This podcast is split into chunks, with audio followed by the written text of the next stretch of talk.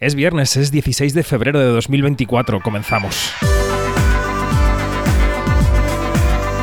Quinótico, especial Festival de Berlín con David Martos. Quinótico.es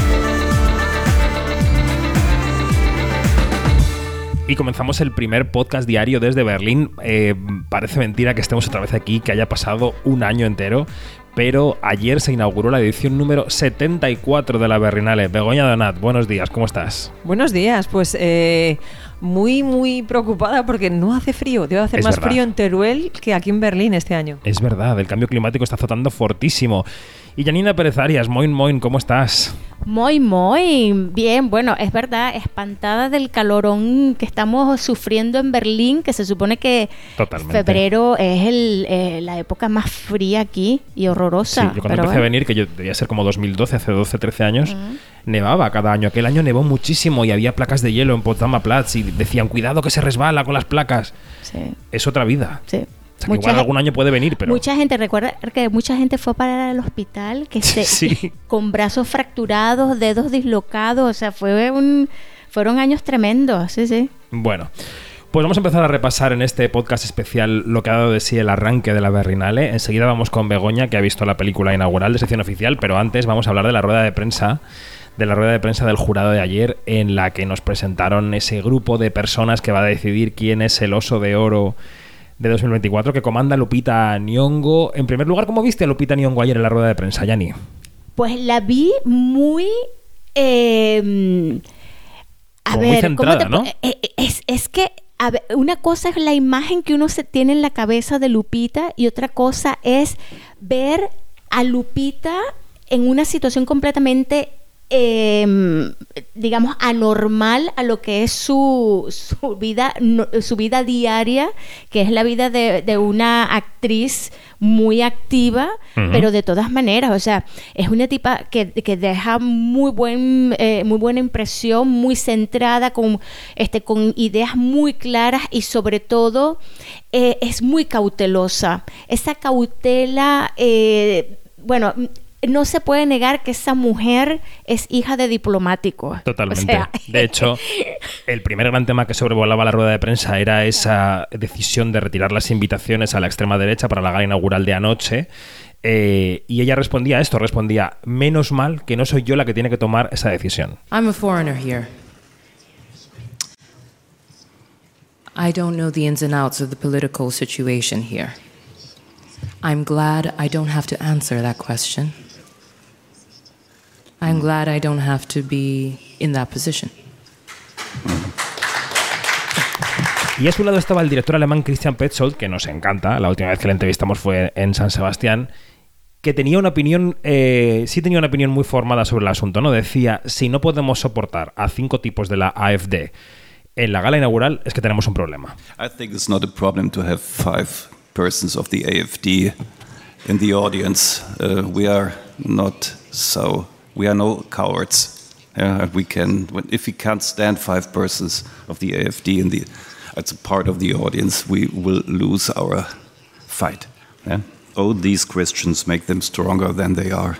I think so. We're discussing since many, many days about five people in the audience. Uh, we are talking about the AFD. And I think there are hundred thousands of people demonstrating against them, and they are much more important than these, this kind of discussion. Qué lúcido, ¿no, Petzold? Es, él, él cada vez que abre la boca nos deja, nos deja no solamente encantados y fascinados, sino también que aporta mucho al debate. No son palabras vacuas, no son opiniones que se las lleva el viento, son opiniones que se quedan allí y que, y que tienen una, una cierta resonancia, ¿no? A mí también me, me gustó mucho el, el hecho de que él recordara dónde tenemos que poner la atención.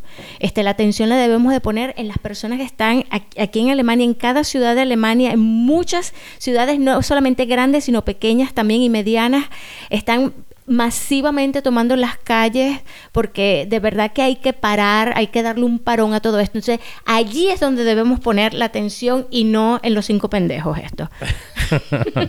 Totalmente.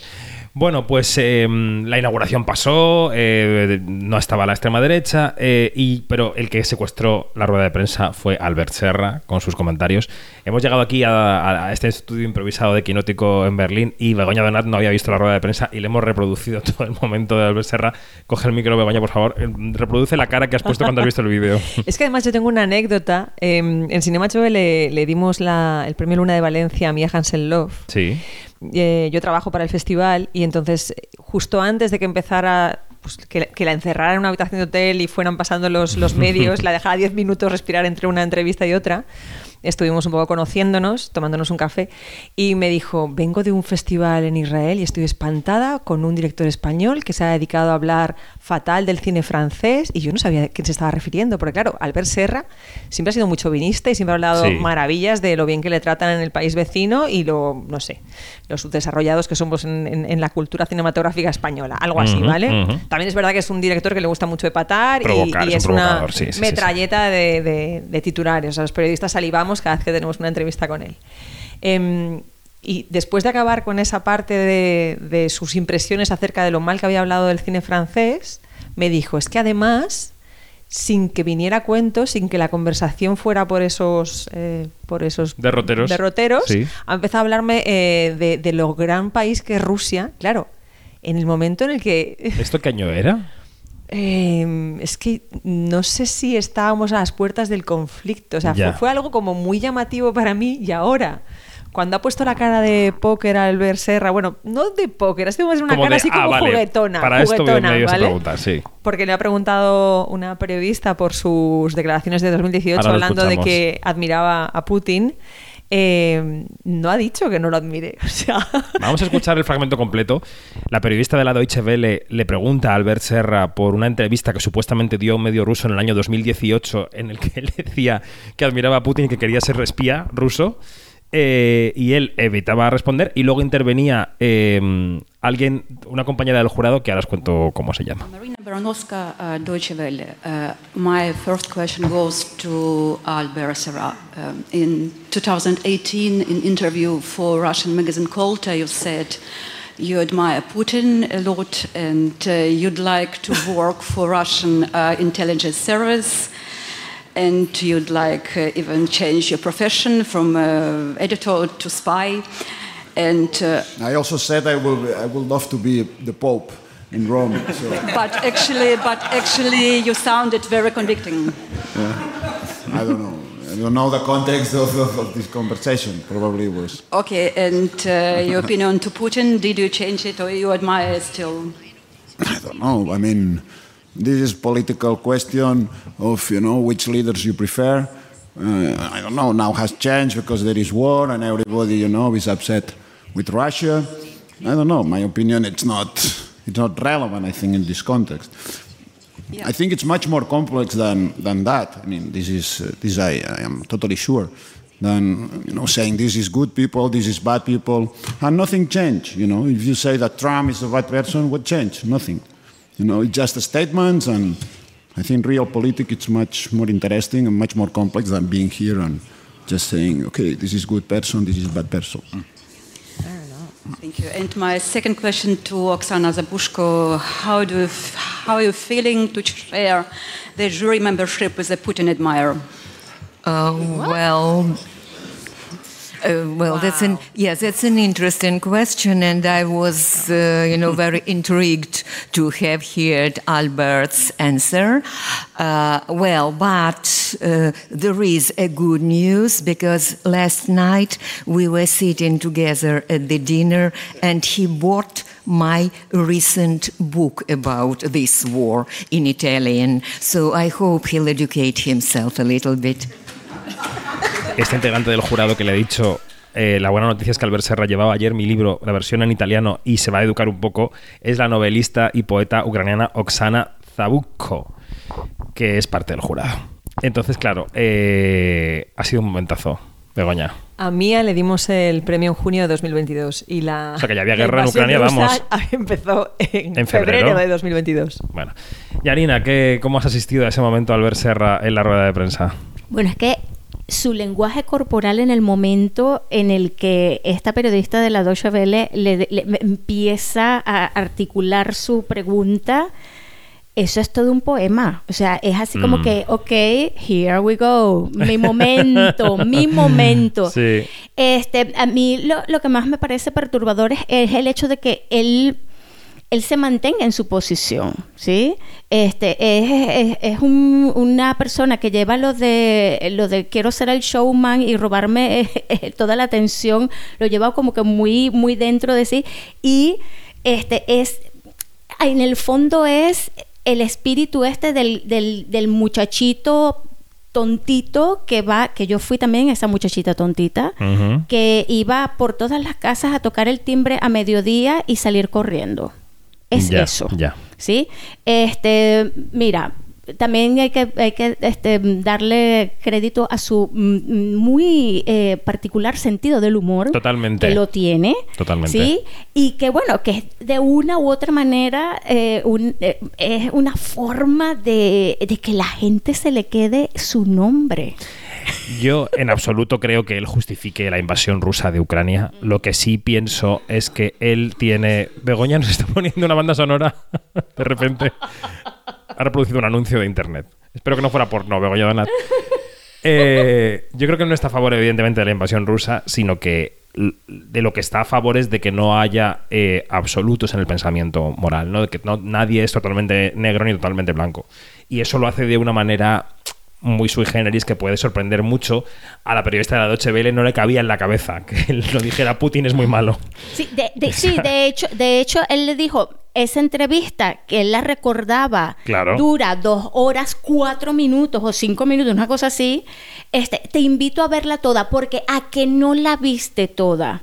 O sea, la- hasta la retó, ¿no? O sea, Sí, eh, sí, fue una cosa bastante. Fue un momentazo, digamos. Totalmente. Bueno, pues eso es, esa es la intención del jurado que han dicho que van a, pues que son conscientes de que es un festival muy político, que van a discutir mucho, van a debatir mucho, en fin, esto es lo que dicen todos los jurados. Esta pasada noche se proyectó en, la, en el Berlinale Palast la primera película de sección oficial, que es una película fuera de concurso, se llama Small Things Like This, cosas pequeñas como estas. Procede de una novela del año 2021, eh, basada a su vez en el año 85 en Irlanda, en todo el contexto de las barbaridades que cometió una parte de la Iglesia Católica, incluido maltrato a algunas chicas que según ellas eran estaban fallen, estaban caídas y incluso robo de bebés, ¿no? En ese contexto también. Y entonces en este mm, en este mm, en esta melee está ahí Killian Murphy, que es un repartidor de carbón que asiste a un caso de estos y que mm, bueno, pues parece pesa más que él, ¿no? Él lleva todos los- la película los hombros encorvados porque el caso pesa más que él. Película de Tim Mielans, producida por el propio Killian Murphy, también por la compañía de Matt Damon y de Ben Affleck. Matt Damon de hecho es el que figura como productor. Y, mm, y con Emily Watson en el papel de la monja siniestra. Eh, ¿Qué te ha parecido la película, Begoña?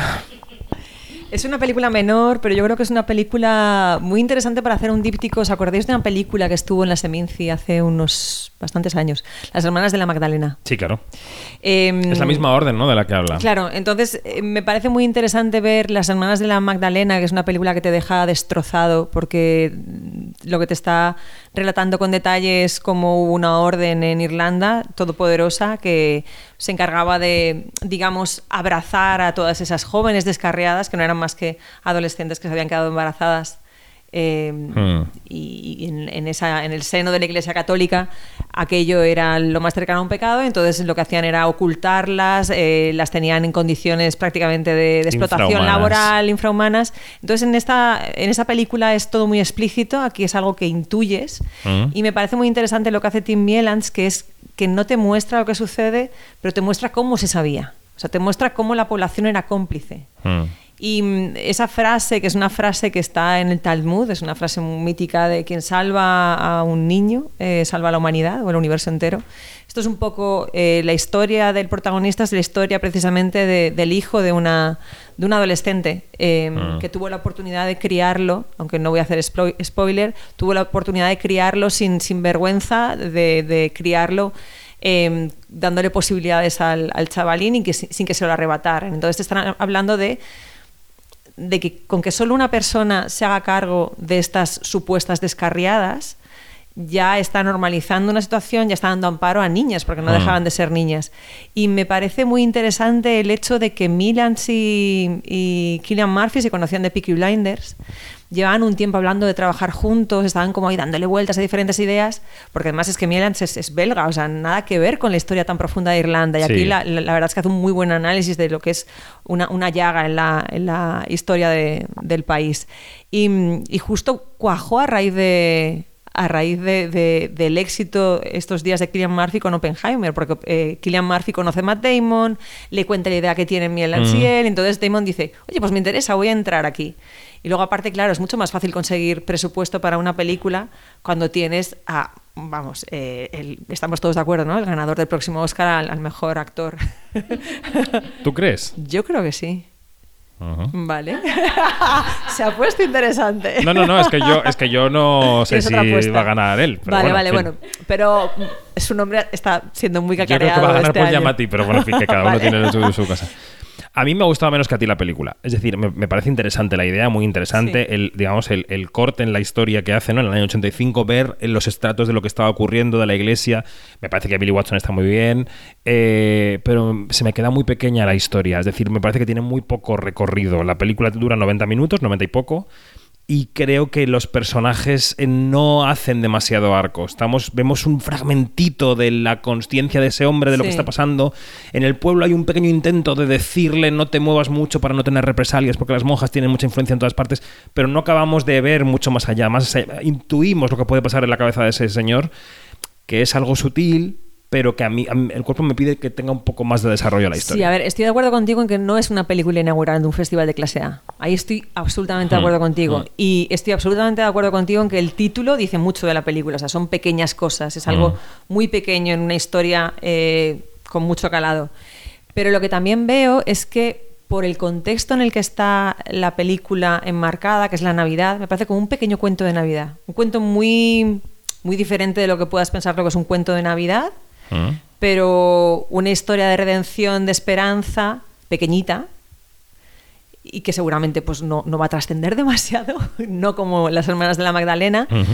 pero me quedo con la experiencia que he tenido, que ha sido que, bueno, pues eh, una película que No, la película me se ha ve hecho- bien, se ve bien, bien, Killian es, vamos, es un tío que es infalible, lo tenemos muy claro, Emily Watson también es infalible, y me ha gustado que me recordaran esa, ese momento traumático, porque de verdad que lo fue, cuando vi Las Hermanas de la Magdalena con Peter Mewland, eh, y, y pensar que, que dentro de ese horror pudo haber personas que, que no se conformaran con que las cosas eran así y, y tenías que dejarlas estar. Venga, escuchemos a Janina, a ver qué le ha parecido de la película. Ay, bueno, también eh, mi referencia con este tema es más bien Filomena de, de Stephen Frears, Ujú. eh, que bueno, que es otro, otra manera de, de contar el, este, este, esta, estas atrocidades, eh, pero, pero yo creo que eh, es cierto lo que dicen ustedes de que es una película que se queda muy como que a medio camino. Mm. ¿Por qué es esto? Porque yo creo que, mm, bueno, este es mi, eh, mi punto de vista, este, es tan introspectiva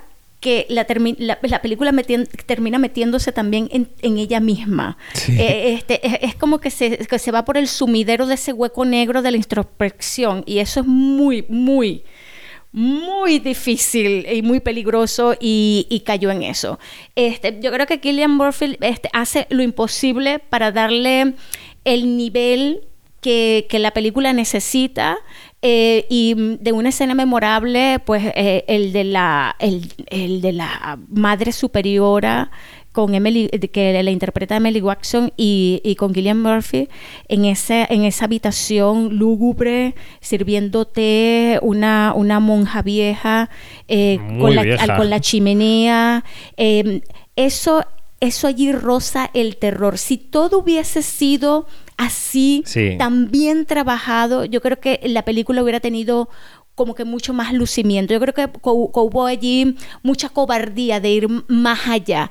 Es, si bien está enmarcada en la parte de, la Navidad y todo esto, y puede ser como que una fábula de ojalá ah, por la esperanza y todo esto, Oye, eh, está bien esa lectura, pero a mí me, me- me incomodó mucho el hecho de que, de que todos los personajes femeninos, todos, absolutamente todos fuesen también los diabólicos, ¿no? O sea, este, la, el- como que los que hacen contraparte de, de, Mm. de, mira, y mejor ignorar las cosas, le dice la esposa. Este, en las, en las hijas ve como que mucha em, excepto en una en la en la menor ve como que mucha mucha mucha indiferencia. Ujú. Entonces, claro, este, mm, eh, eh, yo tengo muchas dificultades con esas lecturas de, esas mujeres, tomando en cuenta cuál es el background de- del personaje principal.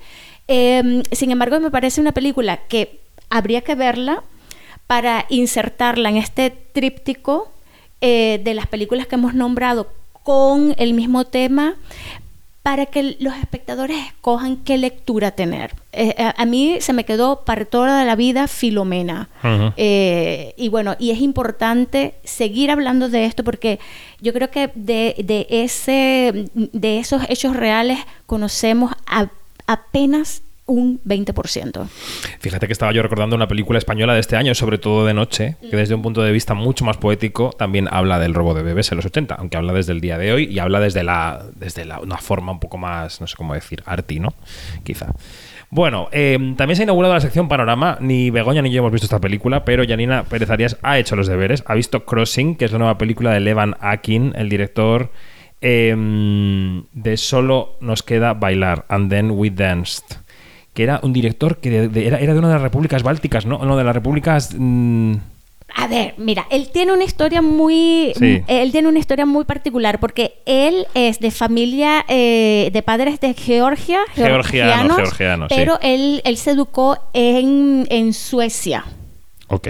Entonces, claro, este, la cosa es que él todas, todos los veranos iba al país de sus padres, por lo cual este, mm, eh, se crean como que unos vínculos, eh, un conocimiento y ese- esa es la razón por la cual eh, las películas de este hombre pues tratan como que en- están insertadas en ese universo, ¿no? Este, aquí en, en Crossing, que es la O sea, que era historia... caucásico, no me he quedado yo con que era Sí. báltico, pero no es del Cáucaso. Vale, vale, vale. Sí, bueno. Eh, eh, em, ¿Qué pasa en Crossing? Aquí en Crossing es una historia bastante particular porque parte en Georgia. Eh, es de una, de una mujer eh, que está rozando los, los 70 años, eh, mm, que se le acaba de morir, morir la hermana. La hermana tiene un- una hija, o más bien una hija trans, eh, y, eh, y es- esa, esa, esa muchacha pues está, está perdida, o sea, no saben dónde está, y ella le, le, le ha jurado a su, a- le ha prometido a su hermana en el lecho de su muerte ir a buscar a, a- a la, a la chica, ¿no? A Tecla. Y el último rastro que, que ella encuentra es en, en Turquía. Y entonces Ujú. emprende una travesía a Turquía, que es el país eh, de al lado. El Eh, paisazo, porque es gigantesco. y, y bueno, y entonces allí pasan muchas cosas, este, y a mí de verdad que, que, que me, me encanta cómo, cómo este director una vez más logra atrapar la atención, este, mm, es, es- es- tiene una delicadeza increíble para contar historias y sobre todo tiene una gran una gran mano y una, una gran sensibilidad para el desarrollo de personajes. O sea, eso lo vimos ya en Solo nos queda bailar y aquí que, que está con esta mujer este, setentona haciendo pareja con un, con un chico de veintipocos, una, un alma perdida, además buscando a una, a una sobrina, eh, a una chica trans en la comunidad trans en. Turquía, en, Insta- en Estambul, pues oye, eso es bombástico. Eh, eh, hay baile, sí, sí, se estaban preguntando eso. hay música, sí, pero todo muy bien dosificado. Eh, es una película muy, muy eh, cálida en la, que, en la que entras, empatizas con los personajes, te emocionas, te conmueves, te ríes. O sea, eh, yo creo que Levan aquí eh, volvió a hacerlo y, y qué lástima que esta película no esté en, competi- en competición oficial. Bueno, eh, ayer por la noche vimos La cocina de Alonso Ruiz Palacios, que comentaremos en el próximo diario, porque todavía no podemos hablar de ella, de con Runimara. Y ya solo nos queda que me contéis, si quieres, Bego, coge el micro, un poco el plan para este festival. ¿Qué es lo que te apetece? ¿De qué tienes ganas? ¿Qué tienes en el horizonte? ¿Cómo vienes esta Berlinale? Para que la gente que escucha sepa un poco qué, cuál es tu radar. Vale, eh, hay directores que yo creo que son eh, sinónimo de... Vale, es que... mm, Le he bueno. dicho que coja el micro como ABBA, como Donna en ABBA, así hacia arriba, siempre en horizontal hacia Si es tu que boca. tenemos que ir más a karaokes porque si no pasa o lo que pasa. un poco de caso, una de las dos cosas. dale, dale. Bueno, em, que hay directores que, que son sinónimo de, de acierto seguro. Entonces, eh, ahí está la nueva película de Olivia Sayas. eh, ahora acaba de comentar Janina, un director que en su momento me llamó mucho la atención, con lo cual estoy esperando su revalida, que es Levan Atkin. Mm, hay pues Bruno Dumont, que a veces sí, a veces no. Vamos a ver qué tal. Atom Egoyan, que. Janina pone cara de que Janina no. dice: No, no, esto es un serial. Yo siempre sabéis que tengo esperanza. Sí, sí. Y luego hay una película que estuvo, estuvo en Sundance y, y se ve que es más rara que un perro verde, que es como el todo a la vez en todas partes, pero eh, de nuestro presente. Sí. Eh, está dirigida por dos hermanos con un apellido que paso a, a pronunciar. Si encuentro aquí mi, mi listado de, de- de entrevistas, se llaman David and Nathan Selner. Eh, la película se llama Sasquatch y por lo visto eh, es una bizarrada en una montaña en plan hombre del Yeti que no saben cómo clasificarla. Entonces tengo muchísima curiosidad para ver qué es esta película que tanto revuelo ha causado en Sundance. Hay bastantes películas de Sundance y lo estamos notando también en que no conceden entrevistas porque casi todas vienen por A24. Y luego cine de autor, como la película que estamos comentando, la de Alonso Ruiz Palacios. eh, el año pasado, la película ganadora de, de aquí de la Berlinale, el director vuelve, Nicolás Philibert, con un, con un nuevo documental. Averroes y Rosa Parks sí. son las salas del, del hospital psiquiátrico en el que pasa la segunda parte de ese documental. Y una película que me levanta mucha expectación, que es una película de una directora llamada Julia von ¿Mm? que ahora me corregirá Janina la pronunciación, con Heinz. Lina Dunham de Ajá. Protagonista. Yanni, ¿tú qué, qué tienes en el horizonte que vas a ver en este festival? A ver, mira, eh, eh, además de las que ha dicho Begoña, eh, tengo mucha curiosidad por ver lo nuevo de Mati Diop, eh, que es, eh, trae un documental que se llama Dahomey. ¿Mm? Eh, bueno, por lo que he leído así muy por encimita, eh, tiene algo que ver con eh, los, los tesoros desaparecidos de, eh, de de una de un sitio en África a otro, entonces se van a, a- se van como que a devolver o algo de eso. De verdad que no, mira, mátame. Este es así como que de Dahomey lo van a llevar a Benín, una cosa Bueno, así. cuando la veamos ya Sí, hablaremos cuando de la ella. veamos la vemos, pero, pero bueno, pero a mí Mati Diop me, me, me vuela la cabeza, es una una realizadora que de verdad nos ha cautivado con, con lo que ha hecho hasta ahora, ¿no? O sea, a mí de verdad que me encanta ella. Y hay otra, hay otra por aquí. Micro, Déjame- no el micro no te lo lleves. de- ay, así. perdón, perdón. Hay otra por aquí, déjame ver, déjame ver. Eh, ah, por supuesto que quiero ver. Al eh, micro. Ay, perdón, perdón, perdón, perdón, perdón, perdón. Espérate, espérate. Lo que pasa es que estamos, eh, si, si nos vieran, nos de- deber- papel ¿sabes en la mano, el ordenador. Deberíamos, deberíamos de hacer una foto de, cómo estamos aquí en esto para que nos vean. Porque también está otra película que también está en competición oficial que se llama Gloria de Margarita Vicario y ahí trata de unas mujeres que quieren ser músicas en, y creo que es en, en, en un, en el- en un siglo X, no me acuerdo. Pero a ver, pero es que, es que de verdad, es que Son a ver, tantas películas. son tantas películas. Y por cierto, la nueva película de Antonella Sudasasi, eh, que la tenemos que ver, por supuesto, por supuesto, por supuesto. La cosa es que Antonella está en otra sección. En otra sección, mira, ve cómo se me traba hasta la lengua. Que es en, en panorama. en panorama. Y este, y bueno, ahí eh, está tratando Bueno. también de un tema bastante bastante, mm, eh, digamos, importante como es la sexualidad en las mujeres eh, en edad avanzada y la película se llama Memorias de un cuerpo que arde y es una coproducción entre Costa Rica y España también. Bueno, pues de todo esto y de mucho más hablaremos en los podcasts diarios de Quinótico desde Berlín. Mañana más. Janina Pérez Arias, gracias. De nada, aquí estaremos. Adiós, Begoña. Hasta mañana.